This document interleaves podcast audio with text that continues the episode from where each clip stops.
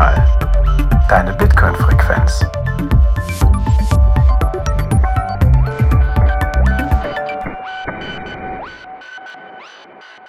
Herzlich willkommen bei Notsignal, deine Bitcoin-Frequenz. Heute mit deinen Notes, mit mir, dem Chris und den Jan Paul habe ich noch gefunden. Hi Jan Paul.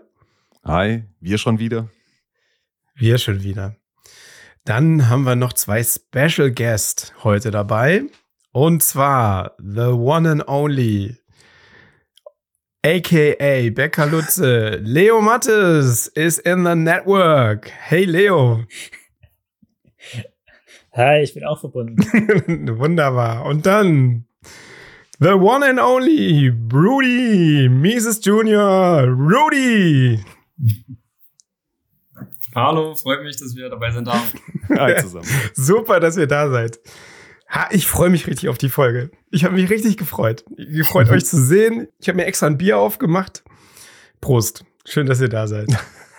Ja, hättest du das mal, jetzt, hättest du das mal davor gesagt. Jetzt sitzt du hier alleine da und Ja. trinkst. Das, da, bin nur da seid ihr selber für verantwortlich, ob ihr trinkt oder nicht. Ja, bevor wir starten, hat denn jemand von euch die Blockzeit? Alle gucken hektisch nach. Nee, aber ich habe gehört, ich habe gehört, da gibt's jetzt coole Ja, es Widgets. Habe ich in der Notsignal Telegram-Gruppe gelesen. Genau, es gibt Das wäre die, die 819165 habe ich hier stehen. Das Ganz passt. Zugriff. Ja. Mhm. Ich kann auch nur, auch Genau. jetzt auch nur Widget-mäßig. Aber Leo, warum hast du noch kein Widget?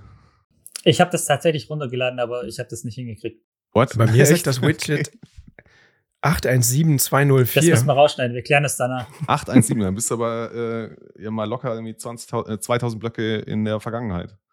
Da, da scheint was nicht zu stimmen Acht. bei dir. Okay, ja, nee, das stimmt nicht so ganz. Äh, ja, gut. Rudi, danke. Wir können das nicht bestätigen, was du sagst. Doch, doch, ich konnte es bestätigen, Chris. Ah, du kannst bestätigen. Sehr gut. Ja. Ja, ja.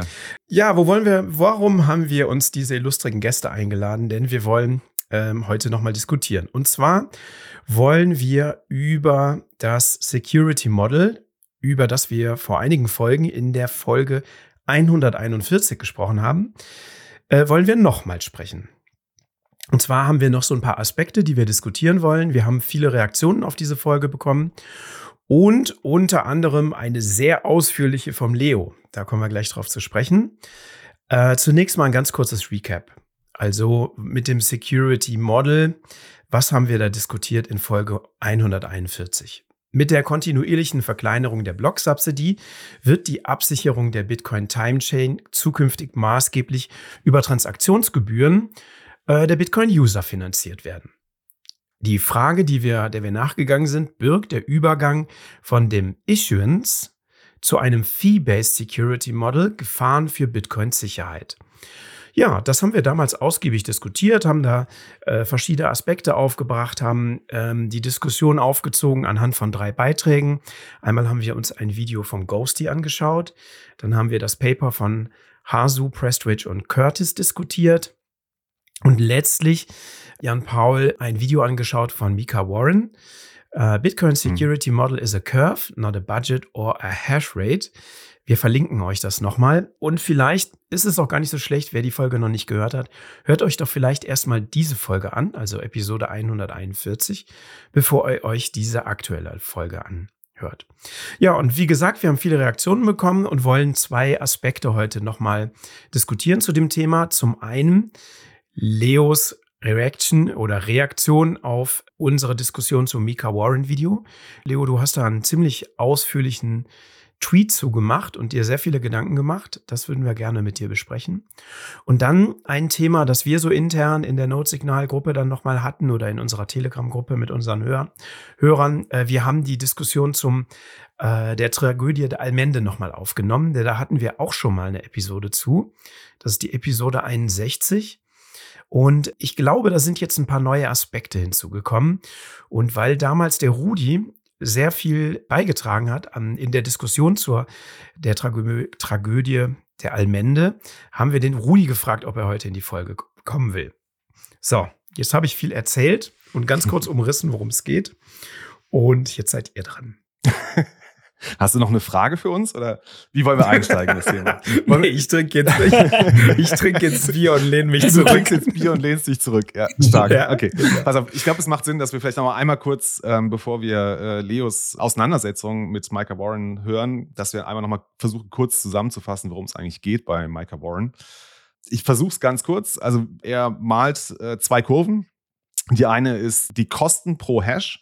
Und diese Kurve steigt halt von links unten stetig, aber erstmal langsam äh, nach oben und wird dann zum Ende hin immer steiler. Das heißt also, die, es gibt äh, Hashes, die sehr, sehr teuer sind. Und als Beispiel ist das sowas wie, ne, du kannst ja auch äh, mit einem Taschenrechner oder per Hand sogar ne, Hashes berechnen. Die sind natürlich sehr kostspielig, diese Hashes.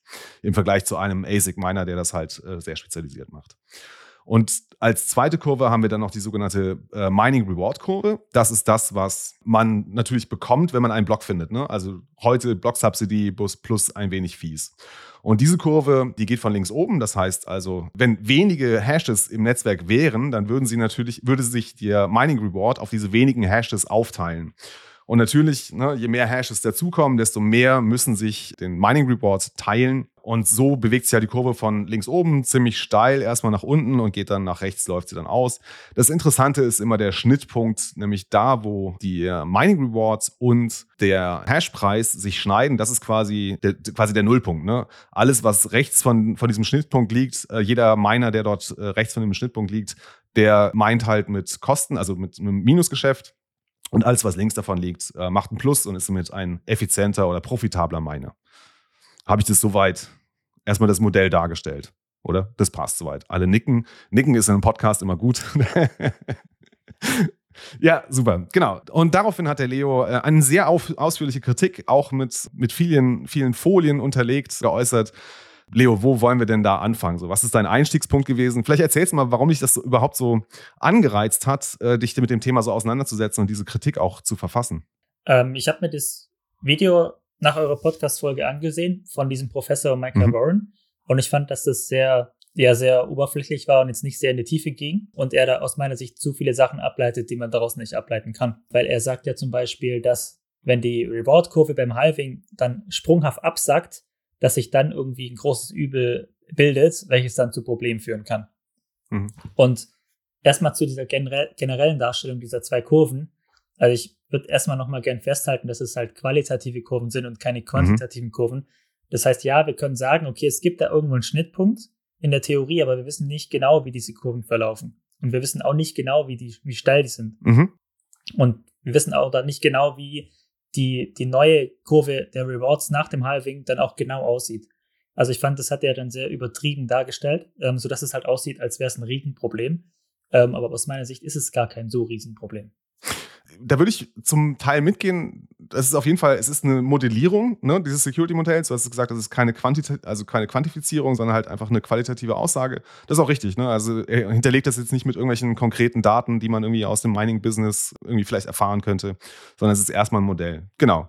Okay, und Genau. dann sagst du, dass äh, das Modell, das kann so nicht standhalten. Ich fand es sehr vereinfacht, weil er verändert ja nur die Rewards-Kurve beim Halving, aber die Cost-Kurve, die lässt er ja komplett gleich. Und das ist für den Moment des Halvings ähm, sicherlich auch korrekt in der Theorie, aber in der Wirklichkeit haben wir eben ganz viele Faktoren, die sowohl die Rewards-Kurve als auch die Cost-Kurve beeinflussen. Und das habe ich eben dann in der Präsentation aufgezeigt, dass es eben die, die Block-Rewards sind, es sind die Fees, es sind die Elektrizitätskosten, die Hardwarekosten, die Personalkosten, auch der Preis von Bitcoin, wie viel Kaufkraft er hat, oder welche Ziele und welchen Willen die Menschen eben zu dem Zeitpunkt haben, ob sie jetzt in das Netzwerk investieren oder nicht. Ähm, und das macht das halt schon wesentlich komplexer. Und dann gibt es eben viel, viel mehr Einflussfaktoren, die dann eben diesen Schnittpunkt beeinflussen, als jetzt nur ähm, das Halving in diesem einen Moment. Mhm. Würde ich soweit auch mitgehen. Aber ich glaube, dass äh, wir das Ganze nicht so statisch betrachten dürfen, wie, wie du es jetzt dargestellt hast. Ne? Ich glaube, äh, wohl, lass uns vielleicht auch erstmal in, in deine Kritik gehen. Also, das würde mich schon mal interessieren, weil du hast ja schon ein paar äh, Argumente vorgebracht, wo du sagen würdest, okay, also Micah Warren betrachtet im Grunde ja eigentlich nur die Mining Reward Kurve ne? und sagt jetzt in einem Event wie dem Halving, dann sinkt es halt ab und äh, betrachtet die Hash Kurve also äh, eigentlich als statisch, als feststehend. Was wäre deine Kritik daran? Was, was sorgt dafür, dass sich diese Punkte, die Hash-Kurve, ähm, auch verschiebt? Also aus meiner Sicht ist es halt ein extrem dynamischer Prozess, so dass sich beide Kurven eigentlich Mhm. ständig verändern. Und ja, ich stimme zu, beim Halving-Event springt diese Kurve sogar. Ähm, aber ich glaube, das hat nicht so einen großen Einfluss, wie er vielleicht annimmt. Weil zum Beispiel, wir haben jetzt in den vergangenen Monaten gesehen, dass eben auch die Hashrate extrem gestiegen ist, weshalb ja auch eigentlich die Reward-Kurve sich extrem hätte drücken müssen. Mhm. Und trotzdem ist jetzt das Bitcoin-Netzwerk immer noch aktiv und es funktioniert immer noch und es tut genau so das, Mhm. was es soll. Das heißt, diesen Faktor hat er zum Beispiel gar nicht berücksichtigt. Ähm, er geht davon aus, dass das Halving das allumfassende Ereignis ist, was eben einen riesen Einfluss hat, aber dass wir die letzten drei Jahre eigentlich schon einen riesen Einfluss gesehen haben über die Veränderung der Hashrate, kommt zum Beispiel gar nicht zur Sprache.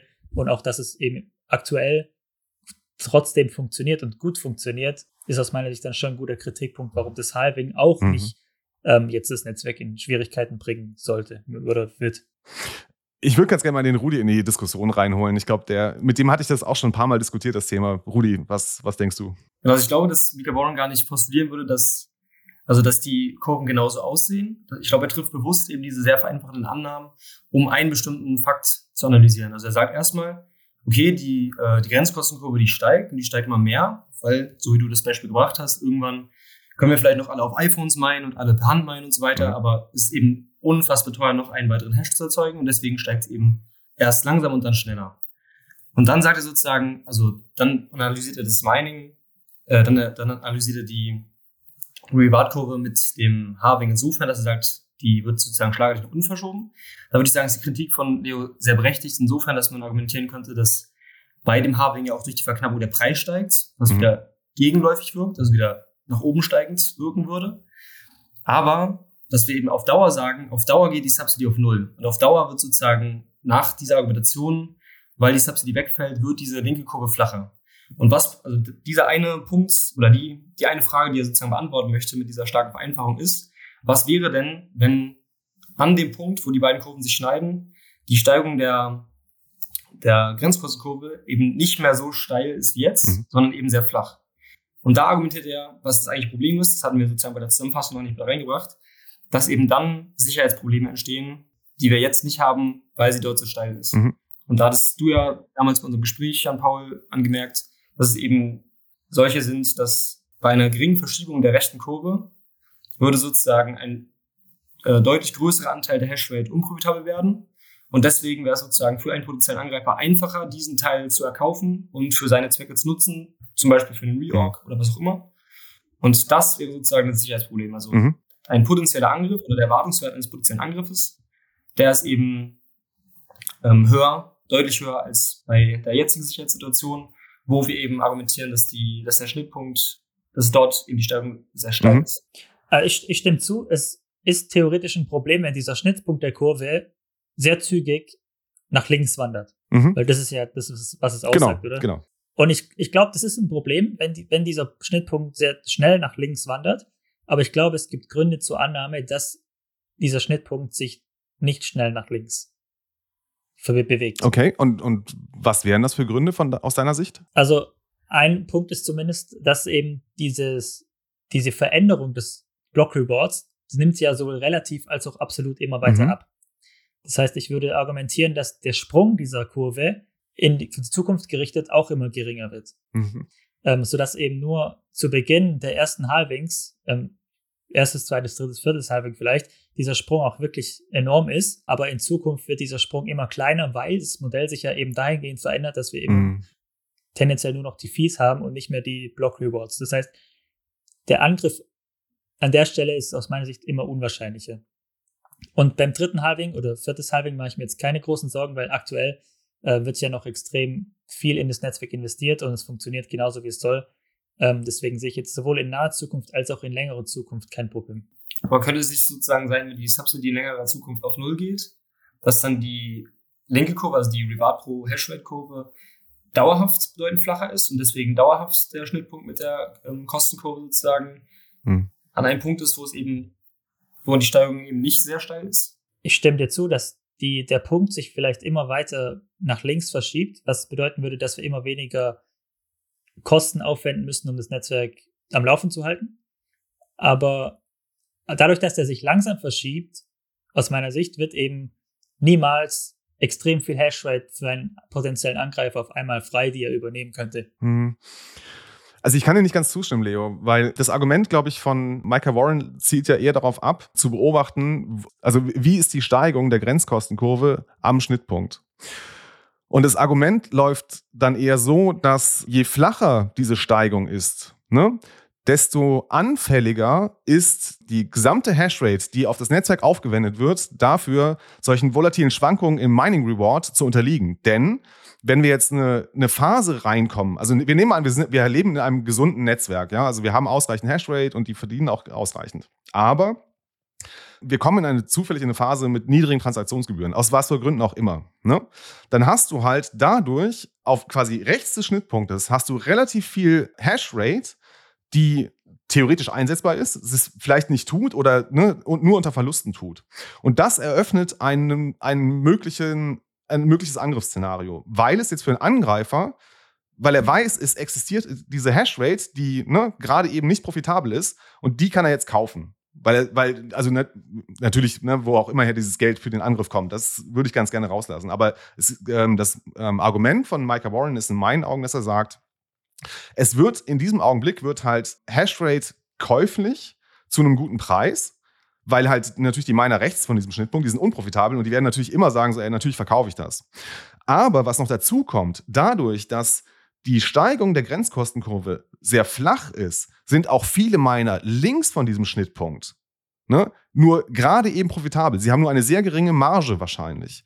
Und das, das, die Möglichkeit eröffnet sich halt für den Angreifer auch auf einmal auch Hashrate zu kaufen, die zwar noch profitabel ist, aber eben vielleicht nur ein halbes Prozent oder ein Prozent Rendite macht. Und den kann er ein Angebot machen. Und so, äh, ich glaube, ihm geht es mehr darum zu zeigen, was das eigentlich, also wie, wie wir das Security, das Security-Budget modellieren können. Ne? Und darin sehen wir halt, okay, es kann halt ein Zeitpunkt eintreten, in dem wir relativ viel Hashrate im Netzwerk haben, aber dadurch, dass halt der Mining Reward ne, der ist halt volatil, der wird immer volatil sein, weil es ein freier Markt ist. Das wirst du, glaube ich, auch zugeben. Ähm, dass es halt dann zu Events kommen kann, wo halt ne, ähm, dieser Schnittpunkt einfach in, in einem ungünstigen Zeitpunkt, wo ein Angreifer gewillt ist, das Geld aufzuwenden, so weit nach links gerutscht ist, dass halt viel Hashrate auf einmal von einem Angreifer aufgekauft werden kann und dann ein erfolgreicher Angriff, Angriff durchgeführt werden kann. Also ich finde das nachvollziehbar, dass eine flache Kurve anfälliger ist für genau solche mhm. Schocks. Ich glaube aber auch, dass alle Hashrate, die rechts des Schnittpunkts sind, ähm, dass die dann nur zur Gefahr werden, wenn dieser Schnittpunkt sich eben schnell verschiebt, ähm, weil sonst wird diese Hashrate, die tendenziell benutzt werden könnte, schon von irgendjemand aufgekauft. Und ich glaube halt aber auch, dass je länger dieses Bitcoin-Netzwerk läuft, desto geringer ist die Wahrscheinlichkeit, dass dann auch wirklich so ein riesen Schockzustand, so ein riesen Sprung der Rewardskurve auch dann passiert. Mhm. Aber natürlich, es kann immer was passieren, was so ein Black Swan Event ist, was dann auf einmal bedeutet, okay, dieser Schnittpunkt verschiebt sich massiv dann würde aber auch noch dazu kommen, dass natürlich niemand genau weiß, wo jetzt die, ob es diese Hashrate gibt, wer die hat. Mhm. Und also letztendlich haben wir auch noch das Problem der, der, der Informationsasymmetrie, dass eigentlich keiner diese Hashrate alle, alles kennt. Mhm. Also ist es aus meiner Sicht, aus meiner Sicht ein guter theoretischer Gedanke, aber praktisch gestaltet sich sehr viel schwieriger, das Netzwerk anzugreifen. Ich würde ganz gerne äh, mich selbst von euch nochmal abholen lassen und vielleicht auch den einen oder anderen Hörer, weil wir sind schon sehr, sehr tief in der Diskussion mhm. und ähm, das vielleicht nochmal so ein bisschen von so einer Metaebene betrachten. Ne? Also wir haben diese, äh, diese, diesen Graph, den Mika Warren erstellt hat und Leo, den du weiter modifiziert hast, auf dem die Hashrate aufgetragen ist auf der X-Achse und der Reward auf der Y-Achse. Ne? Hm, nee, du hast auf der Y-Achse hast du quasi einen Preis in Geldeinheiten, können US-Dollar oder ah, Bitcoin okay. sein. Und auf der X-Achse trägst du halt einmal die Hashes ein, also den ersten, den zweiten, den dritten und so weiter.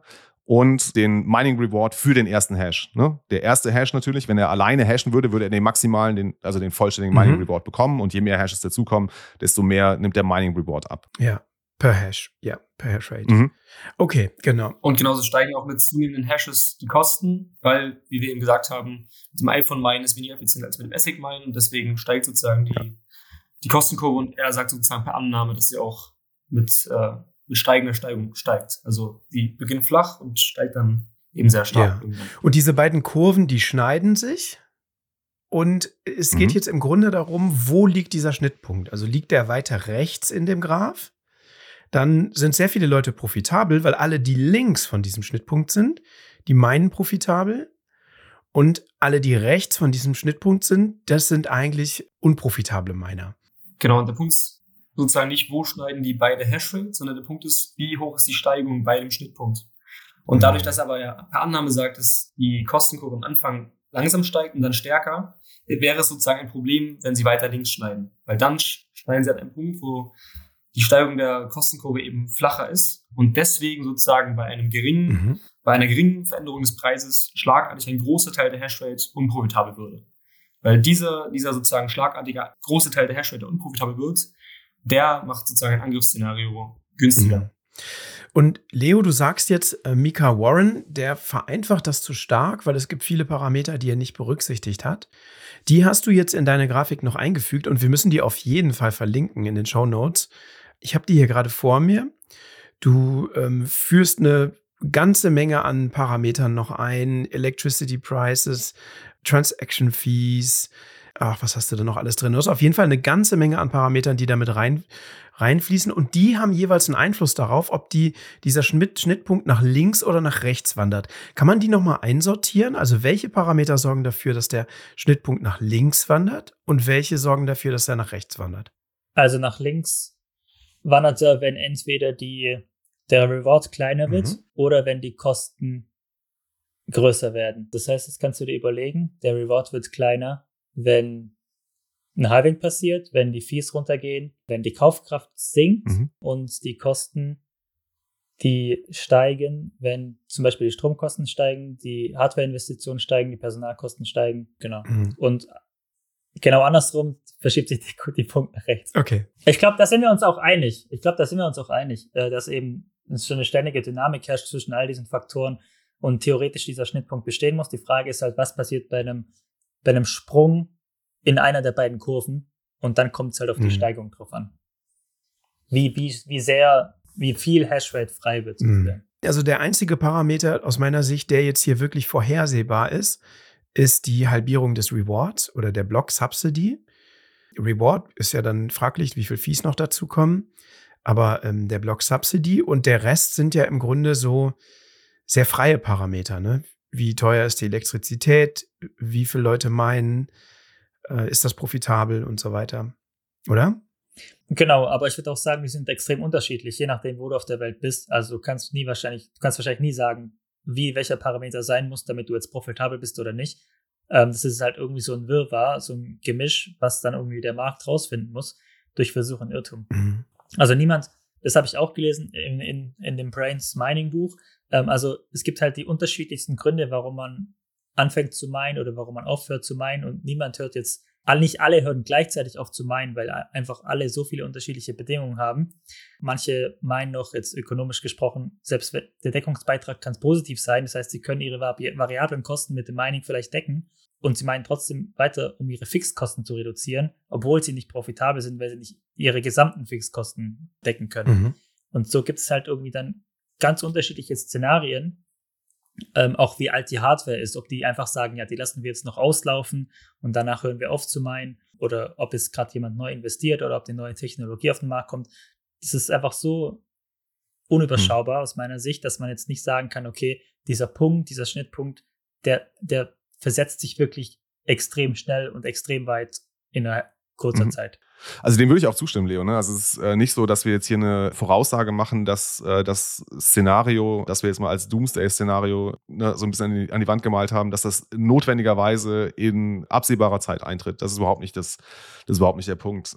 Sondern sich einfach nur darüber Gedanken zu machen, wie wird denn, also wie setzt sich das Security-Budget auseinander. Ich finde noch einen zweiten Punkt, der in die Betrachtung mit einfließen müsste, in meinen Augen, ist, wir wissen sehr, sehr genau, wie sich die Block-Subsidy verhält. Ne? Also das wissen wir einfach so. Die nimmt alle 210.000 Blöcke, nimmt sie halt einfach ab. Also das ist, das ist stabil in dem Sinne, dass wir das einfach voraussagen können. Ne? Wann passiert diese, äh, dieses, diese Halving-Events und was, wie lange bekomme ich äh, ne, eine fixe Block-Subsidy gemessen am Anteil meiner Hashrate an der Gesamt-Hashrate. Was ich allerdings nicht voraussagen kann, ist, wie sich ein äh, Transaktionsgebührenmarkt verhält.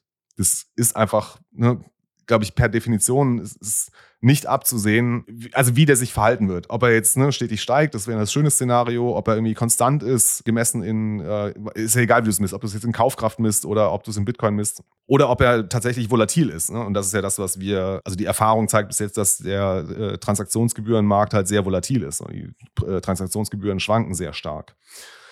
Genau, aber das, das führt natürlich dazu, dass wir dann noch eine äh, etwas, eine, eine zusätzliche Unsicherheit reinbekommen, ne? weg vom vorhersehbaren, stabilen Block-Subsidy-Regime hin zu einem volatilen, äh, unvorhersehbaren äh, Transaktionsgebührenmarkt. Es gibt, zwar, es gibt zwar keine Formel, um diese Fees zu prognostizieren, aber ich glaube, es gibt Tendenzen, Mhm. die einfach dafür sprechen, dass jetzt der nicht auf Null geht und dass es immer eine Reward geben wird und immer mm, profitable Miner geben wird.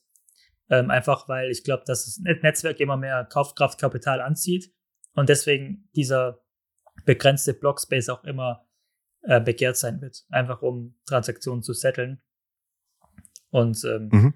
sehen, gerade in den letzten Monaten hat man das, glaube ich, schon stark gesehen, dass eigentlich der Fee Reward, der war eigentlich immer konstant ein Bitcoin oder größer pro Block und das ist schon ein großer Anteil des aktuellen Gesamtrewards. Also, also vielleicht, ich glaube, Mika macht es so relativ explizit so, inwiefern, also er sagt ja sozusagen, also was wir sozusagen sagen können, ist, dass Bitcoin jetzt sicher ist nach unserem Empfinden. Mhm. Und er sagt, dass es jetzt größtenteils wegen des, wegen der Subsidy ist. Also er sagt sozusagen, das Sicherheitsbudget ist eben jenes, wie viel werden den Minern pro Block bezahlt dafür, dass sie meinen. Und dann rechnet er, glaube ich, ich habe mal in dieses Buch reingelesen, er sagt, glaube ich, irgendwie, er rechnet es einmal aus in, in Prozent des Market Caps und dann nochmal in Dollar pro Transaktion. Da sagt er, glaube ich, einmal, das sind 1,75 Prozent, ich glaube 2022 rechnet er es aus, äh, Prozent des Market Caps werden sozusagen in, das, in die Sicherheit investiert. Und er sagt, dass es bei, den, bei einer Anzahl von getätigten Transaktionen von 100 Millionen wären das, ich glaube im Jahr war das, wären das 75 Dollar pro Transaktion. Und inwiefern sich das dann verändert, wenn wir irgendwann vielleicht äh, nur noch in Bitcoin zahlen oder wenn, also wie, wie der Viehmarkt in was weiß ich, wie vielen Jahren aussieht, wo die Subsidy existiert, wissen wir nicht. Aber sagt, sagt sozusagen, bei dem jetzigen Sicherheitsniveau müssten dann, wenn die Subsidy nicht mehr da wäre, 75 Dollar pro Transaktion gezahlt werden, damit es das gleiche Niveau hat wie jetzt sozusagen. Also wenn wir sozusagen sagen würden, jetzt sehen wir Bitcoin als sicher an, das ist sozusagen das Target-Sicherheitsbudget, Mhm. dann müssten pro jeder Transaktion, die wir auf dem Base Layer machen, bei einer Anzahl von 100 Millionen Transaktionen pro Jahr 75 Dollar pro Transaktion gezahlt werden. Und dann könnte man sozusagen in Frage stellen aus dieser Brille von Mika Warrens äh, Security Budget Model, wären wir als Bitcoin-Nutzer bereit, diese Menge an jetzigen Gegenwert in 75 Dollar zu zahlen oder nicht für das Sicherheitsniveau. Und dann kommt sozusagen das Problem, was er aufmacht, zum Tragen. Das ist auf jeden Fall ein, in meinen Augen ein valides Argument. Ich weiß nicht, ob ihr da was äh, entgegensetzen wollt. Mm, Ich glaube, es ist nicht, es ist erstmal kein Nachteil, dass die gesamten Gebühren fürs Netzwerk geringer werden. Also ich würde auch durchaus sagen, es ist noch ein Vorteil, Mhm. wenn alle Nutzer insgesamt weniger Gebühren zahlen müssen und es irgendwie trotzdem sicher ist. Also vielleicht ist es aktuell ist so, dass das Netzwerk einfach so ist, dass die ersten 50 Jahre sind einfach so gestaltet, dass die Miner besonders viel bekommen, ähm, damit es eben auch schnell Vertrauen aufgebaut wird. Aber vielleicht brauchen wir auch gar nicht so viel ähm, Sicherheit, wie wir jetzt gerade haben. Genau, also das würde ich auch sagen, ist ein sehr valides Argument, also dass man sozusagen sagt, wir haben die ganze Zeit eine Überfinanzierung von Sicherheit, wir sind, haben ein zu sicheres Netzwerk. Mhm. Und das, da kommt eben aber das Problem zu tragen, dass wir eben nicht wissen, wie hoch muss das Sicherheitsbudget sein, weil wir eben, also die Angriffsszenarien, die es vielleicht gab, die hat Bitcoin halt überlebt. Deswegen sagen wir, Bitcoin ist sicher, gegeben des Sicherheitsbudgets jetzt. Aber wir wissen nicht, was ein potenzieller zukünftiger Angreifer aufwenden müsste, um zu gewinnen und wie hoch das Sicherheitsbudget sein müsste, um diesen Angriff abzuwehren. Und das macht es eben unfassbar schwierig. Und deswegen ist insofern auch die Kritik von Leo ähm, valide, dass man, also es sind eben unfassbar viele Faktoren, die einwirken, wenn man diese Kurven sozusagen quantitativ versuchen würde festzustellen. So viele Faktoren, die wir alle nicht kennen und auch von denen, die wir kennen, können wir das schwer messen. Aber das, was man zugestehen muss, sozusagen, ist, dass es eine sehr hohe Wahrscheinlichkeit gibt, dass das Sicherheitsbudget sinkt. Und dann bleibt eben fraglich, ob es dann sozusagen ausreicht oder Mhm. nicht. Und das ist Mhm. eben das, was nur die Zukunft zeigen kann im Endeffekt. Ja, ich glaube, da sind wir uns auch ein- irgendwo einig, oder? Also, Ähm, Das, was du gesagt hast, Rudi, was in Warrens Buch steht, ne? also dass der, der Block Reward im Verhältnis zur Marktkapitalisierung sinkt, äh, das habe ich gerade mal nachgeguckt. Lynn Alden hat einen super Artikel und zwar ist das Bitcoins Energy Usage isn't a problem. Here's why. Den hat sie, wann hat sie den rausgebracht? 21 oder 22? Und sie hat den nochmal mit neuen Daten von, mit aktuelleren Daten ergänzt. Und da hat sie zwei Grafiken drin, weil sie über Bitcoins Skalierungsmuster spricht. Und da sagt sie einmal Miner Revenue as Percentage of Market Capitalization. Und ich äh, führe einfach mal an, also im Jahr 2012 zum Beispiel war das Average Market Cap irgendwie 80 Millionen Dollar. Annual Miner Revenue waren 21,1 Millionen Dollar und das waren 26,4 Prozent von Market Cap. Zehn Jahre später, und das ist ein Linie, relativ linearer Verlauf, ist das Market Cap bei 535 Billion, also eine halbe Trillion, englische Trillion. Annual Miner Revenue ist 9,51 Billion, also Milliarden. Und das sind nur noch 1,8 Prozent vom Market Cap. Also Mining scheint profitabel zu sein. Also es scheint mehr abzuwerfen, obwohl es anteilig zum Market Cap äh, viel weniger wird. Das gleiche führt sie nochmal auf äh, Miner Fees as a Percentage of Market Capitalization. Da sieht es genauso aus. Also ja, das unterstützt im Grunde das, was du gesagt hast, Rudi, was Warren auch sagt. Ja, dass wir eben in der Vergangenheit eine Überfinanzierung hatten und wir uns jetzt einem Niveau an, annähern, ähm, was weniger Gebühren bedeutet und immer noch Sicherheit bedeutet. Aber trotzdem noch genug Revenue für die, für die Miner, ne? An, an Fees und. Mhm. Also entscheidend ist, glaube ich, nicht, dass es gemeint wird. Es wird immer gemeint, wenn, wenn, wenn Revenue da ist. Äh, entscheidend ist sozusagen für den Nutzen der Sicherheit, dass genug gemeint wird. Also, dass genug sozusagen in die Finanzierung der Netzwerksicherheit gesteckt wird, damit wir eben ein gewisses Ausmaß an Sicherheit haben, dass es nicht unterschritten wird. Und wie hoch dieses Ausmaß ist, wissen wir eben nicht. Also das ist eben das, was es schwierig macht, das zu modellieren. Und was auch mhm. vermeintliche, also wenn wir sagen, dass es ein Problem wäre, darüber kann man auch noch streiten, aber wenn wir sagen, dass es ein Problem wäre, wie würde man das dann adressieren, diese Probleme, wenn wir überhaupt gar nicht das Niveau kennen des Sicherheitsbudgets, was wir brauchen, damit das Netzwerk sicher ist? Das ist eben das Problem auch. Also ich stimme euch insofern äh, zu, ne? ja, das ist das, was wir beobachten. Das Security-Budget scheint auszureichen. Ich würde aber trotzdem also noch eine Lanze für Micah Warren brechen an dieser Stelle. Ne? Wir sprechen hier davon, dass es, ne, es scheint genug zu sein, aber versuch mal genug zu quantifizieren. Und da haben wir alle, glaube ich, Stimme überein, das geht halt nicht. Und deswegen finde ich mhm. das äh, Modell von Micah Warren halt auch wirklich, wirklich gut, weil er halt sich gar nicht um dieses, ne, äh, also er, er kümmert sich ja gar nicht darum, okay, ne, wie hoch muss jetzt irgendwie die Hashrate sein und wie hoch muss der Mining Reward sein. Das ist, interessiert ihn überhaupt nicht. Er weist halt nur darauf hin, dass die Problematik halt dann entsteht, wenn du viel Hashrate hast, die so gerade eben nicht profitabel ist. Ne? Das ist alles potenzielle Hashrate, die im Netzwerk sein könnte. Und also alle potenzielle Hashrate, die nicht genutzt wird, ist halt das, was eine, quasi ein Angreifer aufkaufen kann, um das Netzwerk zu übernehmen. Also insofern finde ich, ne, ist das Modell, also deswegen ist es auch ganz klar, es ist einfach nur ein Modell, es ist halt eine, Kurve, die modelliert ist, um halt äh, darauf hinzuweisen, dass es dieses Problem geben könnte. Wir können es aber nicht quantifizieren. Ich glaube, da sind wir uns alle einig. So, wir können einfach nicht irgendwie da einen, einen Knopf dran machen und sagen, der Preis der Bitcoin-Sicherheit ist irgendwie, keine Ahnung, sei es 3% des Market Caps oder sei es irgendwie, keine Ahnung, äh, Transaktionsgebühren von 75 Dollar im Schnitt. Äh, so, das, das, das wird halt nicht funktionieren. Das können wir nicht, das können wir nicht feststellen. Ja, ich denke, ich, also meine persönliche Meinung ist, dass es ein, ein extremer Edge Case ist, mhm. also extremer Ausnahmefall, der aber, wenn er eintritt, schon passieren kann. Ähm, also ich finde es ein guter Gedankengang auf jeden mhm. Fall. Aber ich glaube, dass eben aktuell vieles dafür spricht, dass es weiterhin gut mhm. funktioniert. Also er bringt auch noch ein anderes Szenario rein. Ich weiß nicht, ob ich das jetzt so reproduzieren kann. Ich habe nur mal kurz reingelesen und weiß nicht, ob ich das jetzt so wiedergeben kann, wie er das meint auch. Falls wir das auch noch den Exkurs machen wollen würden. Ja, gerne. Also, also genau, also er macht so, er macht noch den Case auf, also sagt jetzt, wir sind jetzt in einem Umfeld, wo es keine Subsidy mehr gibt. Also 100 Prozent sozusagen des Security Budgets wird aus Transaktionen finanziert. Und er sagt, dass es dann so ein Mining Gap geben könnte. Also, wie wir schon festgestellt haben, sind unterschiedliche Miner zu unterschiedlichen ähm, Rewards profitabel, wegen unterschiedlicher Energiekosten, Hardware und so weiter. Und er sagt dann eben, dass im Endeffekt der Erwartungswert des Rewards, der wird ja über diese 10 Minuten bis zum nächsten Block immer höher, weil neue Transaktionen kommen in, in den Mempool und dann steigt er sozusagen die, die, der potenzielle Reward, weil wenn wir dann den Block finden würden, würden wir, also gegeben, dass das Netzwerk nicht dauerhaft voll ist und der Preis sehr hoch, steigt da der Reward mit, der Reward mit zunehmender Zeit innerhalb dieser 10 Minuten. Mhm. Und er spricht dann von einem Mining Gap. Also das ein Teil der Miner sozusagen 50 Prozent der Zeit nicht meinen würde, möglicherweise. Und wenn das der Fall wäre, dann könnte sozusagen ein Miner, der die ganze Zeit meinen würde, ein Angriffsszenario äh, in Erwägung ziehen. Nämlich ein solches, dass wenn er die ganze Zeit meint, also wir, wir nehmen jetzt einfach an, ähm, 50% der Miner meinen 50% der Zeit nicht. Genau, würden Miner nur 50% der Zeit meinen, würde ein potenzieller Angreifer mit 34% der Hashrate, der die ganze Zeit meint, schon einen Großteil der Hashrate haben. Damit hätte er die Möglichkeit zu reorgen und könnte dann sozusagen mhm. in Erwägung ziehen, alle Blöcke zu bekommen.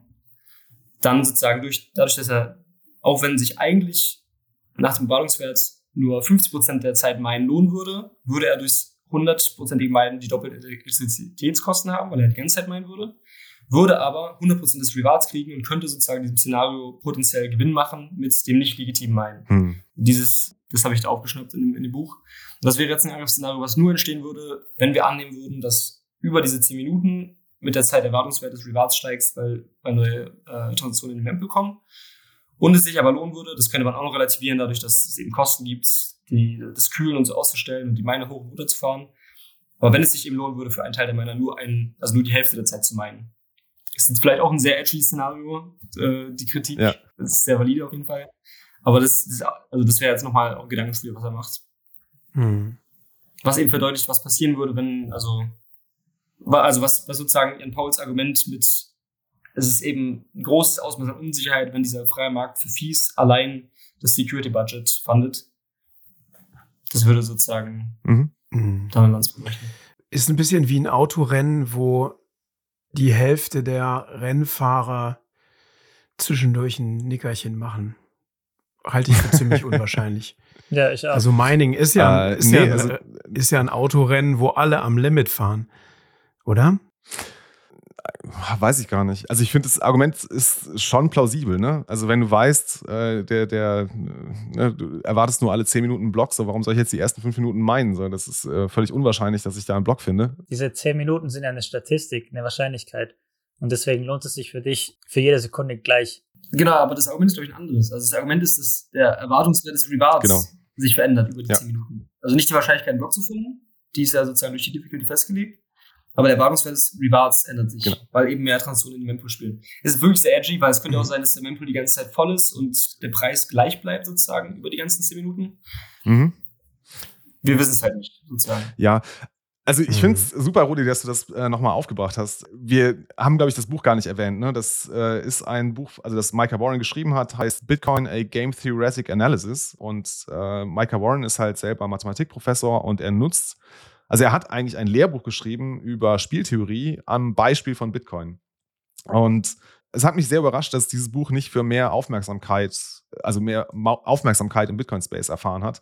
Deswegen freut es mich sehr, äh, dass ich hier höre, dass der Rudi da reingeschaut hat in das Buch und da auch ein bisschen drin gelesen hat, weil ich glaube, es ist wirklich sehr lohnenswert, sich dieses Buch mal anzuschauen, da mal reinzulesen. Da sind sehr interessante Szenarien, die da aufgemacht werden. Wir müssen ein bisschen aufpassen, dass wir jetzt nicht komplett abdriften ne, und jetzt nochmal ein neues, äh, neues Feld aufmachen. Aber ich finde, es ist ganz interessant. Ich glaube, das zeigt auch nochmal zumindest, dass Michael Warren auch ein ernstzunehmender Denker ist, für mich zumindest. Ne? Weil er halt, natürlich sind dieses, ist dieses Szenario ist natürlich vollkommen konstruiert, ne? dass irgendwie die Hälfte der Miner äh, die Hälfte der Zeit oder die ersten fünf Minuten nicht meint.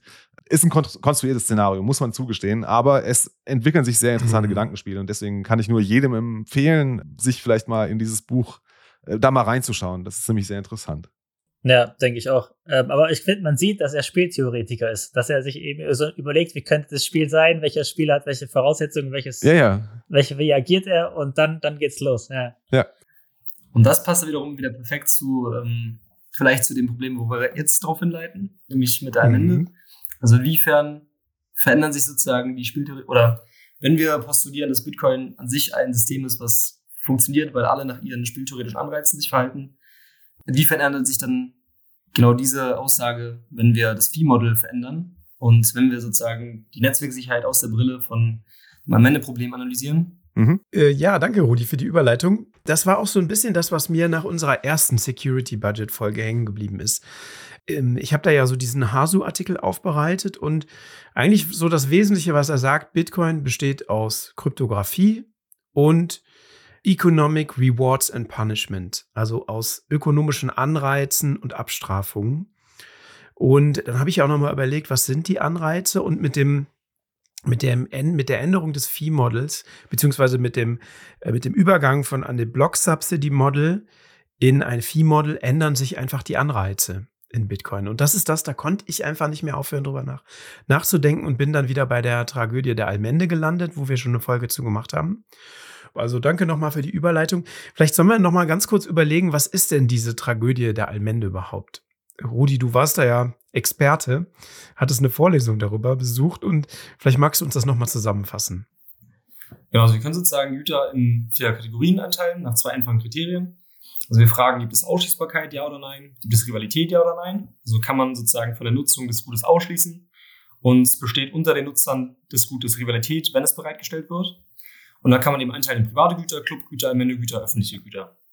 Also gibt es Ausschließbarkeit und Rivalität, dann ist ein privates Gut.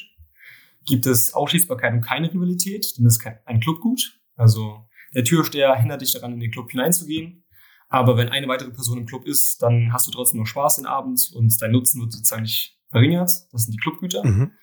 Da gibt es keine Ausschließbarkeit und Rivalität. Das wäre genau die Allmende. Also wir, wir können sozusagen die, die Bauern einer Gemeinde nicht daran, davon ausschließen, auf der Allmende ihre Kühe grasen zu lassen. Aber es gibt eben Rivalität im Konsum deswegen, weil die Herde, die zuerst auf die Allmende kommt, grast eben die Allmende ab. Alle anderen Bauern schauen aus der Wäsche. Und die Kosten werden aber von allen getragen, weil ja die ganze Gemeinde sozusagen Eigentümer der Allmende ist. Und wenn es keine Ausschließbarkeit gibt und keine Rivalität, dann ist ein öffentliches Gut. Also zum Beispiel innere und äußere Sicherheit. Es kostet sozusagen einen gewissen Betrag, eine Polizei zu bezahlen oder Sicherheitsunternehmen zu bezahlen, um für innere Sicherheit zu sorgen und das Militär zu bezahlen, um für äußere Sicherheit zu sorgen. Aber wenn die Sicherheit existiert, dann profitieren alle im gleichen Maße davon. Also es gibt keine Rivalität um diese Sicherheit unter den einzelnen Bürgern eines Territoriums. Und die konkurrieren auch nicht um einen Teil dieser Sicherheit, sondern die Sicherheit existiert einfach. Und es gibt auch keine Ausschließbarkeit. Also wenn ich jetzt dort lebe, dann ist es für mich sicher oder ist es nicht sicher. Und ich finde, das ist auch ein ganz gutes Beispiel aus äh, Gründen, auf die wir gleich nochmal eingehen. Und also das, das ist sozusagen die Allmende. Und die Tragödie der Allmende existiert eben eigentlich aus dem, was ich schon gesagt habe es gibt eben die Bauern, die aus der Wäsche gucken, weil die Allmende schon abgegrast ist. Und ähm, genau, und ihr habt ja sozusagen den Podcast darüber gemacht und geschaut, inwiefern einzelne Bereiche von Bitcoin aus dieser Perspektive der Allmende analysiert werden können.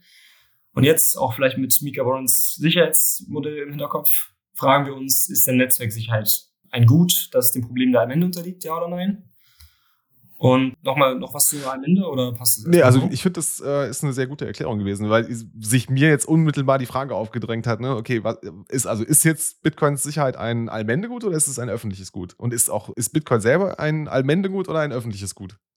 Genau. Und da würde ich sagen, bevor wir das beantworten, also fragen wir jetzt nochmal nach Bitcoin oder fragen, sind wir schon bei der Netzwerksicherheit? Machen wir doch erstmal Bitcoin. Also, wenn, wenn du es kurz machen kannst, weil äh, was uns interessiert, ist natürlich die Netzwerksicherheit.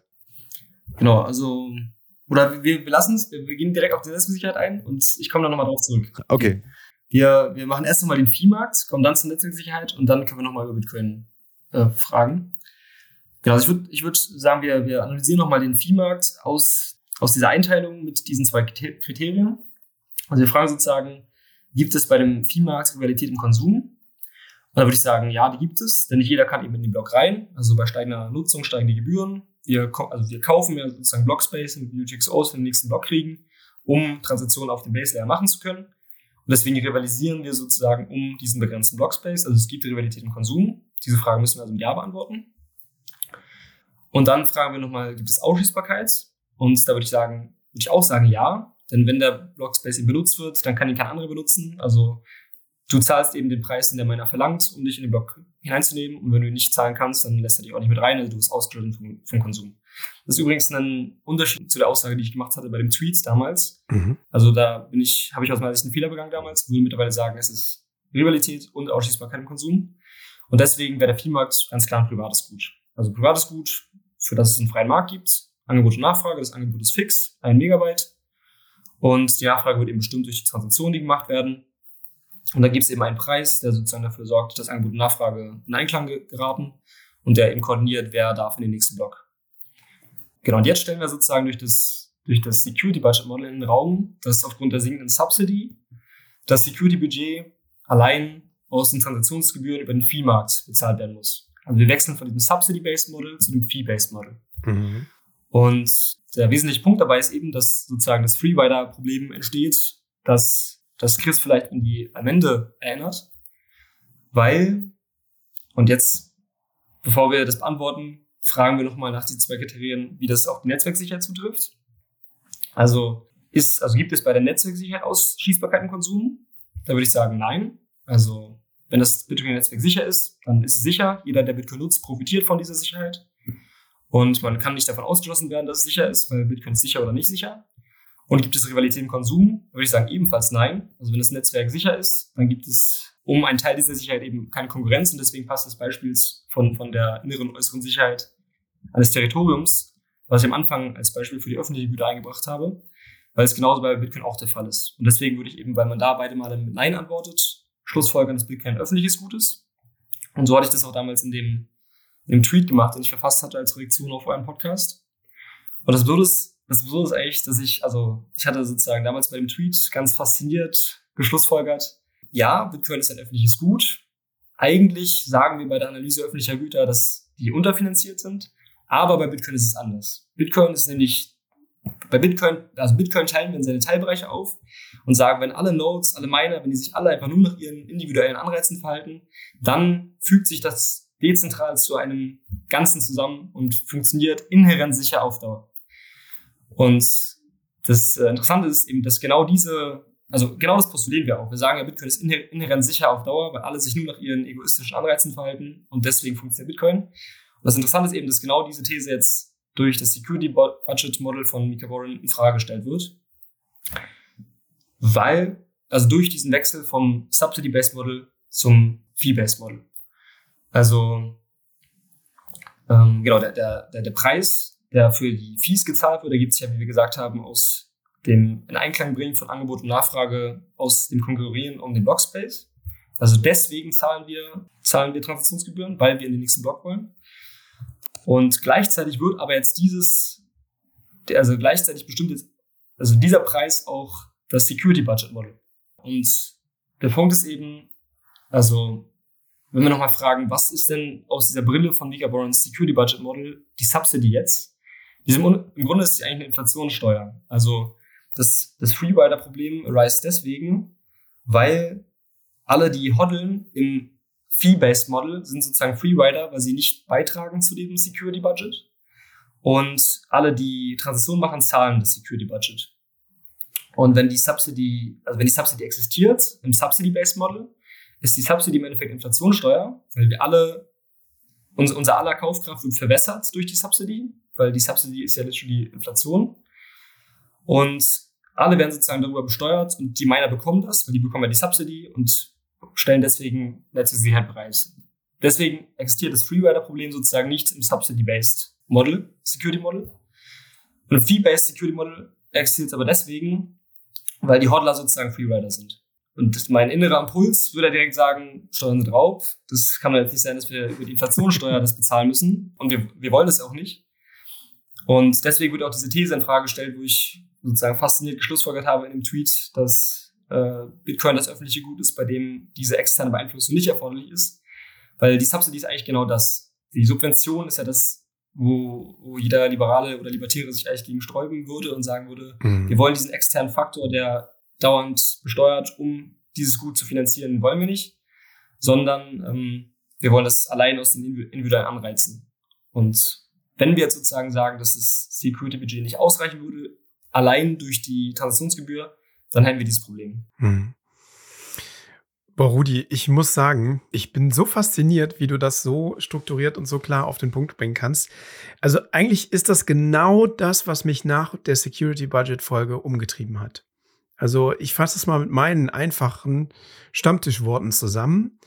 Bitcoin, die ganze Hodl Party, die wir im Moment haben, die wird über Inflation finanziert. Über die Inflat über die Ausschüttung von weiteren Coins, die das Netzwerk an die Leute ausschüttet, die es sicher halten, an die Miner. Also dieses eine Inflation finanzierte Model Party, ich sag's mal provokativ. Und ab einem bestimmten Punkt bezahlt der Acker seine Bauern nicht mehr. Dann müssen die Bauern dafür sorgen, dass der Acker äh, sicher bleibt. Also im Moment bezahlt der Acker die Leute, die ihn bewirtschaften. Ab einem bestimmten Punkt haben viele Leute ganz viele Früchte von diesem Acker, Acker, aber der Acker bezahlt nichts mehr. Die sind aber davon abhängig, dass der weiter fruchtbar bleibt und die müssen den jetzt bezahlen. Diejenigen, die aber die Früchte zurückhalten die ganze Zeit und nichts mehr säen, sag ich mal, die keine Transaktionen machen, die tragen nicht mehr dazu bei. Kann man das so sagen? Also ich habe das jetzt mal so ein bisschen versucht irgendwie runterzubrechen. Leo, du hast eben schon die ganze Zeit den Kopf geschüttelt. Ja, ich würde da ein bisschen dagegen sprechen. Ich glaube nicht, dass die, die Hotler die Trittbrettfahrer sind, die von der Netzwerksicherheit profitieren. Ich glaube, die Hotler tragen im Wesentlichen dazu bei, dass Bitcoin überhaupt einen Wert hat oder eben dann auch eine Nachfrage hat, ähm, was dann wieder den Reward, den die Miner bekommen, eben auch nochmal erhöht. Einfach von der Kaufkraft her. Und ich glaube, dass das eben, wie Gigi auch, glaube ich, auch schon mal gesagt hat, weil Bitcoin einen Wert hat, fangen die Miner an zu meinen und weil die Miner anfangen zu meinen, hat Bitcoin einen Wert. Und ich glaube, dass sich die Hotler und die Miner gegenseitig bedingen. Ich glaube eher, dass es eine Kooperation ist, als dass die Hotler ähm, Trittbrettfahrer sind. Würde ich 100% zustimmen. Also wenn, wenn jetzt in dem aktuellen Rahmen sozusagen nicht gehandelt werden würde, wäre der Preis nicht da, wo er jetzt ist, und das Sicherheitsniveau wäre nicht dort, wo es jetzt ist. Und dieses, aber dieses Szenario ist eigentlich nur aufgemacht im Wechsel zum reinen Fee-Based-Model, wo dann nur noch über die Fees bezahlt wird sozusagen. Also wieder, wieder sozusagen Gedankenspiel, was wäre, wenn die Subsidy dann wegfallen würde, wenn alles über die, über die Fees bezahlt werden müsste und dann könnte man sozusagen in den Raum stellen aus dieser Brille des Security Models, dass das Freeware da wäre. An sich würde ich sagen, jeder soll natürlich immer mit seinem Geld, also das soll keine normative, daraus soll nicht normativ folgen, dass jeder gezwungen sein soll, Transaktionen zu machen, damit äh, das Security Budget ausreicht. Also das, also warum ich Bitcoin gut finde, ist, weil jeder mit seinem Bitcoin machen kann, was er möchte. Und genau deswegen hoffe ich auch, dass die Gedankenspiele, die wir lösen, dass wir darauf auch, äh, ähm, dass die Gedankenspiele, die wir machen, dass wir da auch Probleme finden.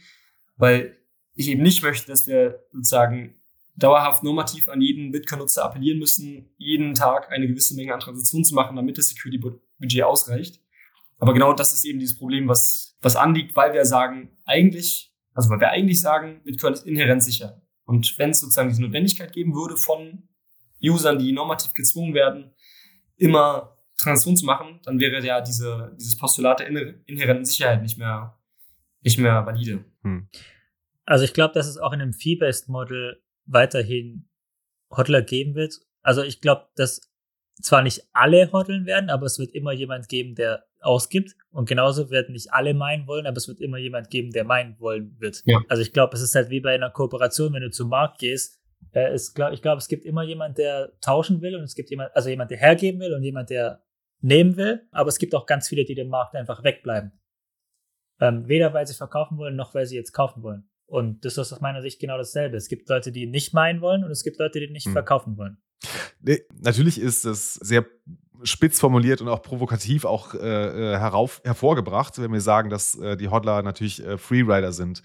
Also ne, das, das ist jetzt nicht auch nicht normativ gemeint, sondern das ist, das ist normal. Ne? Nicht jeder, jedes UTXO muss ständig irgendwie im Flow sein und äh, muss ständig ausgegeben werden und äh, versucht werden einzunehmen. Das ist gar nicht der Punkt, sondern es geht mehr darum herauszustellen, dass diejenigen, die halt einen Teil ihrer Coins zurückhalten für eine gewisse Zeit, wo, wozu sie auch alles Recht haben, ich glaube, da sind wir uns ja alle einig, dass die halt davon profitieren, dass äh, diejenigen, die halt die UTXOs äh, bewegen, oder ausgeben, ähm, dass die halt für äh, die Netzwerksicherheit nur, äh, also dass nur die für die Netzwerksicherheit bezahlen, aber der, der hoddelt, der zahlt halt nicht für die Netzwerksicherheit, aber profitiert davon, dass andere das gemacht haben. Und das ist natürlich, das ist schon ein wesentlicher Wechsel. Ähm, das finde ich nochmal schön, dass wir das auch nochmal äh, ausgearbeitet haben. Ne? Solange wir in einem Subsidy-Model sind, ne, bezahlt das Netzwerk quasi aus sich selbst heraus für seine Sicherheit, durch eine Inflationssteuer natürlich.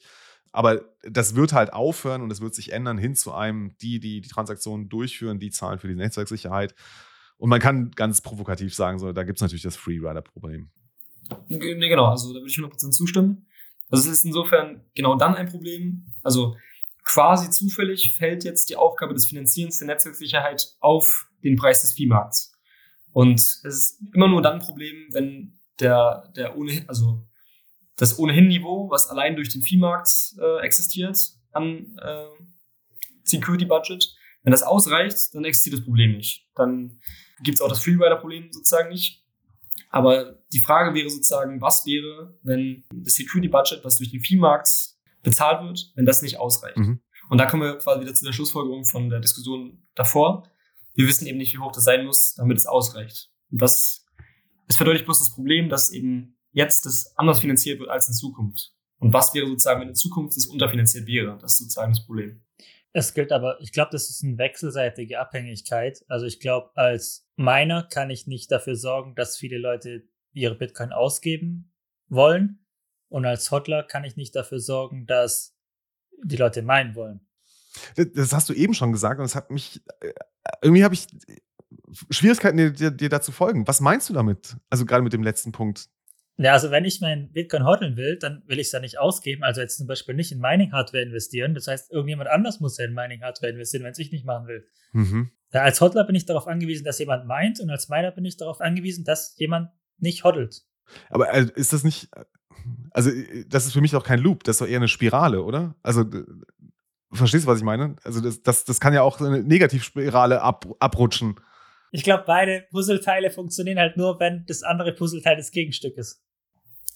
Genau, und dann wäre aber wieder das Problem, dass da sozusagen die Hodler aus, in Anführungszeichen, altruistischen Gründen in die Netzwerksicherheit investieren über Transaktionsgebühren. Und das ist ja eigentlich das, was wir nicht wollen, weil wir wollen ja eigentlich sagen, dass wir uns alle nach unseren spieltheoretischen Anreizen verhalten. Und da habe ich ja immer den Anreiz, den geringsten möglichen Preis zu zahlen, um in den nächsten Block zu kommen. Ich glaube, die geringe Blockgröße sorgt dafür, dass es immer genügend, also es gibt immer genügend Platz für jemand, der noch ausgeben will, sodass auch immer genügend Anreize gibt, Anreize gibt, noch meinen zu wollen. Genau, also die, die These sozusagen, die du in den Raum stellst, ist, die Blockgröße ist eben genau so, dass wir genau das Sicherheitsbudget haben aus dem Viehmarkt, das ausreicht, um sicher zu sein. Und da könnte man sagen, vielleicht hast du recht, vielleicht aber auch nicht. Also, das wissen wir nicht. Das kann nur die Zukunft zeigen. Also, wir können auch sagen, okay, Satoshi hat das so gewählt und durch Zufall hat es jetzt äh, die Anzahl an Jahren, wie, wie lange Bitcoin existiert, hingehauen. Und vielleicht reicht es irgendwann nicht mehr aus. Aber vielleicht war es auch genau die richtige Blockgröße, die erforderlich war, damit sich das genauso also äh, ins Gleichgewicht bringt, dass es, dass es passt. Also der Punkt ist bloß, was man sich, glaube ich, vor Augen führen muss, und deswegen sind die Argumente von Mika Warren wieder aus meiner Sicht stichhaltig, dass wir eben, also wenn wir jetzt dieses Beispiel von diesen 75 Dollar pro Transaktion bringen, dass das wahrscheinlich nicht nach rein individuellen Anreizen von den Nutzern gezahlt werden würde. So. Und also ich weiß nicht, vielleicht auch das, Vielleicht macht man dann nur noch extrem große Transaktionen auf der, auf der, auf dem Base Layer und alles wird über Lightning laufen. Könnte sein. Aber wenn wir sozusagen annehmen, dass das Sicherheitsniveau, was wir jetzt haben, das ausreichend ist, dann müsste eben diese, diese Menge an Gebühren gezahlt werden, um das aufrechtzuerhalten, wenn die Subsidy weg wäre. Leo, hast du noch ein Gegenargument? Nee, ich glaube, dass die, die Knappheit des, des Blockspaces ja. extrem wichtig ist, auch in dem Hintergrund, dass es eben hm. diese zwei Player gibt, die sich gegenseitig ergänzen durch ihre Stärken. Aber ich glaube, das ist doch das, was der Vielleicht Rudi ist es wie in der Ehe. Ja. So. also die Frau macht nur mit, wenn, wenn der Mann auch mitmacht und andersrum. Ja. So, aber sie können beide nicht garantieren, dass die anderen mitmachen. Ich glaube, das ist doch das, was der Rudi äh, also äh, am Anfang seines, äh, seines Plädoyers äh, schon klar gemacht hat, ne? dass wir beim Blockspace oder beim Fee-Market ja sehen, das ist halt eben ein privates Gut, weil du halt ne, eine Ausschließbarkeit im Konsum hast. Dadurch, dass der Blockspace übrigens nicht bei 1 Megabyte, sondern heute ja effektiv bei 4 Megabyte liegt, mhm. da hast du halt einfach, es ist eine begrenzte Ressource so und da kannst du halt, ne, also es kann halt vorkommen, dass du nicht in den Block reinkommst, weil du zu wenige Transaktionsgebühren bereit bist zu bezahlen. Oder weil halt jemand äh, dich übertrumpft und nach dir eine Transaktion veröffentlicht, die deine Transaktion aus dem Block rausholt. Also mir wäre es, glaube ich, folgendes wichtig nochmal rauszustellen. Also mir geht es nicht darum, irgendwie jetzt äh, quasi den großen Fatz dazu geben und zu sagen, so, ey, Bitcoin ist absolut unsicher und es wird in Zukunft schief gehen, äh, sondern eher ein Bewusstsein dafür zu ähm, eröffnen, dass es auch gewisse Unsicherheiten und Ungewissenheiten gibt. Und ich glaube, das haben wir in diesem Gespräch auch ganz gut auch nochmal herausgearbeitet, wo diese Ungewissenheiten und Unsicherheiten liegen. Natürlich wenn der Transaktionsmarkt ist, äh, ne, wenn, er, wenn wir einen gesunden Transaktionsmarkt entwickeln, dann ist das alles überhaupt kein Problem. Dann äh, werden wir wahrscheinlich nie ne, in, ein, in irgendein Angriffsszenario oder Risiko hineinrutschen. Aber es ist halt nicht sicher. Wir können nicht davon ausgehen, dass das, äh, dass Bitcoin auf alle Zeiten ewig immer sicher ist. Chris, bitte. Mhm. Ja, mir ist auch so ein bisschen wichtig, dass wir, das haben wir ja in den, im letzten halben Jahr auch viel gemacht, so Narrative hinterfragt. Ne? Run a Note haben wir hinterfragt und das nochmal differenzierter betrachtet. Und es hat sich herausgestellt, die Dinge sind einfach nicht ganz einfach. Man muss sie differenziert betrachten. Dieses, ich habe auch zuletzt die letzten Tage mich da auf Twitter wieder irgendwie rumge äh, habe da wohl rumgepöbelt, weil dann Leute irgendwie, keine Ahnung, irgendwie Kalkulationen aufmachen, wie, wie viel Gebühren man beim ETF bezahlt und wie viel man dann doch an seiner Kaufkraft verliert, wenn man jetzt in den BT, Bitcoin BTF geht und da ein bis zwei Prozent Gebühren pro Jahr bezahlt und dann sagt hier, pass auf, ich ähm, hoddle aber in Self-Custody und da bezahle ich gar nichts und ich kann 30 Jahre hoddel ich und ich habe immer noch ein Bitcoin ist ein Bitcoin. Ich sag mal, Leute, wie naiv seid ihr? Also macht das, wenn das jeder macht, dann wir in 30 Jahren nichts mehr. Dann ist dann nichts mehr übrig von deiner Kohle, weil wenn jeder hoddelt, einfach nichts passiert. Und das ist mir halt irgendwie ganz wichtig, dass wir da so ein Bewusstsein schaffen, dass die Dinge doch ein bisschen differenzierter sind und dass wir gerade auch mit der Änderung der, des Anreizes, des Anreizsystems in Bitcoin ähm, tatsächlich auch ein anderes, ja, andere anderes Bewusstsein haben. Also wenn ich sage, ich will meine Coins irgendwie für 20 Jahre hoddeln, dann muss ich mich darauf einstellen, ob das so sein wird oder nicht. Aber ich persönlich stelle mich darauf ein, dass ich irgendwann einen Teil davon abgeben werde als Netzwerksicherheit. Wie auch immer das sein wird. Ob ich die aktiv in Transaktionen schicke oder ob es irgendein was gibt, das dazu beiträgt, dass Bitcoin sicherer wird. Im besten Fall ist das so, wie Leo, wie du das sagst, es wird immer einen Markt geben und es wird irgendwie die Fees werden das tragen. Das fände ich natürlich auch am besten. Aber es ist naiv zu glauben, dass ich 30 Jahre meine Coins hoddeln kann und dass ein Bitcoin ein Bitcoin ist. Das ist halt, also glaube ich nicht. Das ist, ich wünsche mir das, aber es, was sagt ihr dazu? Also ich bin optimistisch, dass es funktioniert. Dass du es nicht ausgeben musst, nur damit das Netzwerk dann sicher ist. Also ich glaube, du kannst es hoddeln, weil immer sich ein Markt bildet, weil einfach die Leute vom Markt auch wegbleiben, wenn sie entweder nicht kaufen wollen oder nicht verkaufen wollen. Es können ja auch gar nicht alle gleichzeitig ihre Bitcoin ausgeben. Wie, wie soll das denn funktionieren, wenn jeder auf die Idee kommt, seine Bitcoin auszugeben? Ja, ich glaube, also dass wir mit unseren, mhm. weiß nicht, ihr habt wahrscheinlich so 10 bis 15 Bitcoins, wir spielen halt keine Rolle, ne? Also da sind eher die Michael Saylors sind interessant. Ich, ich würde auch nochmal sagen, dass ich, also wenn es so wäre, dass ich meine Bitcoin ausgeben müsste, dann würde mein Gefallen an Bitcoin sich deutlich senken, weil ich finde Bitcoin geil, weil ich mit meinem Bitcoin machen kann, was ich will. Und das ist sozusagen das Unikum von Bitcoin verglichen zu allen anderen Währungen. Bei allen anderen Währungen bin ich auf irgendwen anders angewiesen. Und jetzt kann ich das erste Mal entscheiden, dass nur meine Stimme zählt sozusagen für mein Geld. Mhm. Und wenn es aber anders wäre, wenn ich sozusagen gezwungen wäre, einen Teil meiner Bitcoin ausgeben zu müssen, damit Netzwerksicherheit besteht, damit sozusagen das Netzwerk, von dem ich glaube, dass es mir die Freiheit gibt, mit meinem Bitcoin machen zu können, was ich will, inhärent sicher bleibt, dann wäre das das Versprechen von Bitcoin aus meiner Sicht in Frage stellt. Und da mit dem Gedanken kann ich mich nicht anfreunden, aber hm.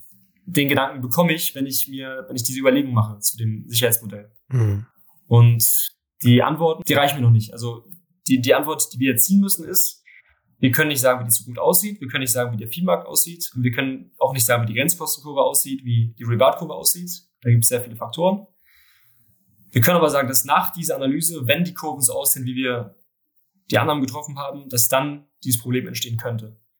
Und die, die Beantwortung dieses theoretischen Problems, was immer noch ein theoretisches Problem ist und kein praktisches Problem, aber auch die Beantwortung der Frage, wie die Kurven quantitativ korrekt aussehen, darauf habe ich noch keine Antworten gefunden, die mich hm. zufriedenstellen. Mhm. Ich habe aber jetzt irgendwie in der Vorbereitung der Folge gestern auch noch mal so ein bisschen nachgedacht und bin auch so auf die Idee gekommen, vielleicht ist das ja auch alles nur so phasenweise. Ne? Also dieses ganze Hoddle-Narrativ, das durchzieht ja noch nicht die ganze Geschichte von Bitcoin. Das ist ja auch sehr, sehr stark geworden in den letzten Jahren. Das ist auch, glaube ich, jetzt im Moment dieses, ja, wir hoddeln jetzt alle, weil die Kaufkraft von Bitcoin nimmt zu und irgendwann leben wir dann in der hyper-bitcoinisierten Welt oder wenn die Fiat-Währungen ganz den Bach runtergehen, dann haben wir halt alle total viel Kaufkraft, weil wir es gerafft haben und früh genug gehoddelt haben. Aber es kann auch sein, dass sich das alles ändert. Also ich persönlich glaube, dass wir tatsächlich jetzt eine Phase erleben werden, wo die Fiat-Währungen in eine echte Krise kommen. Also sind sie ja jetzt schon aber dass es immer noch drastischer wird. Also, dass wir vielleicht diese 2020er Jahre tatsächlich dieses Hoddle-Narrativ ganz, ganz stark brauchen, weil wir eben sowas wie Bitcoin brauchen, das uns durch diese Krise bringt. und dann in den vielleicht 30er Jahren das Narrativ von Bitcoin sich komplett ändert, dass es vielleicht tatsächlich mehr dieses Electronic Cash System ist, als ein Electronic Hodl System oder Electronic oder digitales Gold, was es im Moment so ein bisschen ist. Dass sich vielleicht ändert. Also wir haben ja auch 2032, wenn alles so weiterläuft, haben wir ein Halving, nachdem wir dann äh, eine Block-Subsidy von 0,78 oder was Bitcoin haben. Das ist weit unter dem als äh, unter dem von was wir jetzt als Fee-Market oder als Fee-Anteil in dem Block Reward haben. Also es muss eigentlich in zehn Jahren, muss es sich schon zu einem Grund, ganz großen Teil durch Fees tragen.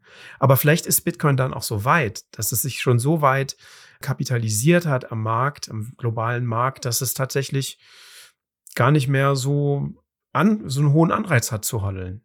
Vielleicht, vielleicht steigt die Marktkapitalisierung gar nicht mehr so, sondern es ist viel interessanter, dann tatsächlich Dinge damit zu machen. Geschäfte zu machen, Sachen zu kaufen, äh, zu investieren mit Bitcoin. Vielleicht, vielleicht müssen wir das auch einfach ganz geduldig abwarten.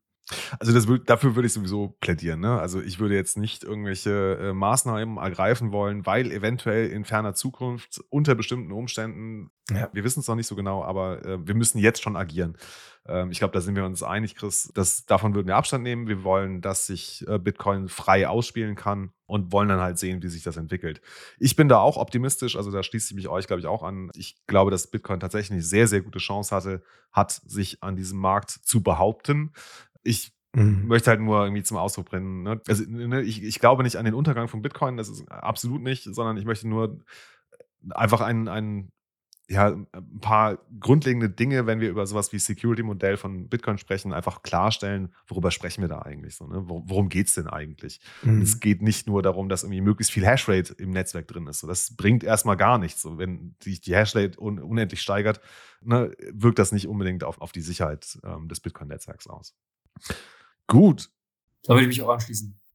Sehr gut. Dann, Chris, wir haben völlig vergessen, dass wir ein Value for Value Podcast sind und, ähm, und wir uns natürlich oh, ja. freuen würden, wenn ihr uns ein paar Satz zukommen lasst, äh, entweder indem ihr einen Value for Value Podcast Player nutzt und uns äh, da auch gerne einen Boost schickt. Gerne mit Kommentar auch zu dem Thema, das wir heute diskutiert haben. Gerne mit, auch mit Fragen, auch direkt an Leo oder Rudi. Wir äh, sind immer sehr gespannt auf euer Feedback. Ja, mhm. wir arbeiten jetzt äh, auch wieder mit Kapitelmarken, gehe ich mal von aus. Wir werden also ein paar Dinge, die wir hier besprochen haben, einblenden. Also sicherlich nochmal die äh, Security-Budget-Kurve von Micah Warren werden wir hier nochmal einblenden. Also nutzt einen Podcast-Player, der das ermöglicht. Ich habe gehört, Spotify kann sowas nicht. Also liebe Le Kollegen und Hörer da draußen, äh, schafft euch mal einen vernünftigen Podcast-Player an. Das ist nämlich sehr, sehr sinnvoll. Mhm. Chris, hast du noch was, was wir da sagen müssen? Ja, wir teilen ja auch den, unsere Streaming-Einnahmen mit unseren Gästen. Also Leo und Rudi, wenn ihr uns euren Lightning Pub Key oder die Podcaster-Daten aus Albi zum Beispiel zukommen lasst, dann können wir euch am Streaming beteiligen. Das geht wieder. Äh, wir haben zuletzt mit dem Loddy eine Folge aufgenommen. Da ging es nicht. Den Loddy haben wir gerugpult. Er hat nichts bekommen. Aber es geht wieder. Thorsten hat, hat äh, rausgefunden, es funktioniert wieder. Es ging ganz kurz bei Fountain nicht. Genau. Ja, dann seid ihr gerne dabei. Cool. Dann letzte Worte, Leo. Äh, ich fand es sehr interessant. Also, ähm, ich glaube, eine spannende Folge, wo wir alle irgendwie gespürt haben, dass das Thema irgendwie auf lange Zukunft gesehen noch sehr unsicher ist. Aber ich glaube, aktuell äh, können wir da große Gewissheit haben, dass die nächsten zehn Minuten ein Block kommt. Und äh, ich bin insgesamt optimistisch. Ja, ich glaube auch, dass Bitcoin schon eine sehr gute Chance hat auf dem freien Markt für Geld. Und äh, ja, da sollte man einfach weiter drüber diskutieren, weil wenn wir die Ersten sind, die darüber diskutieren, dann können wir vielleicht auch Lösungsansätze finden. Mhm. Genau. Und ja, nochmal danke, dass ich dabei sein durfte. Rudi, jederzeit wieder gerne. ja, danke euch beiden, dass ihr dabei wart. Ich würde sagen, focus on the signal. Not on the noise. Not on the noise. Not on the noise. Das funktioniert ja wunderbar. Tschüss, macht's gut. Ciao. Danke euch. Ciao, ciao. Ciao, ciao.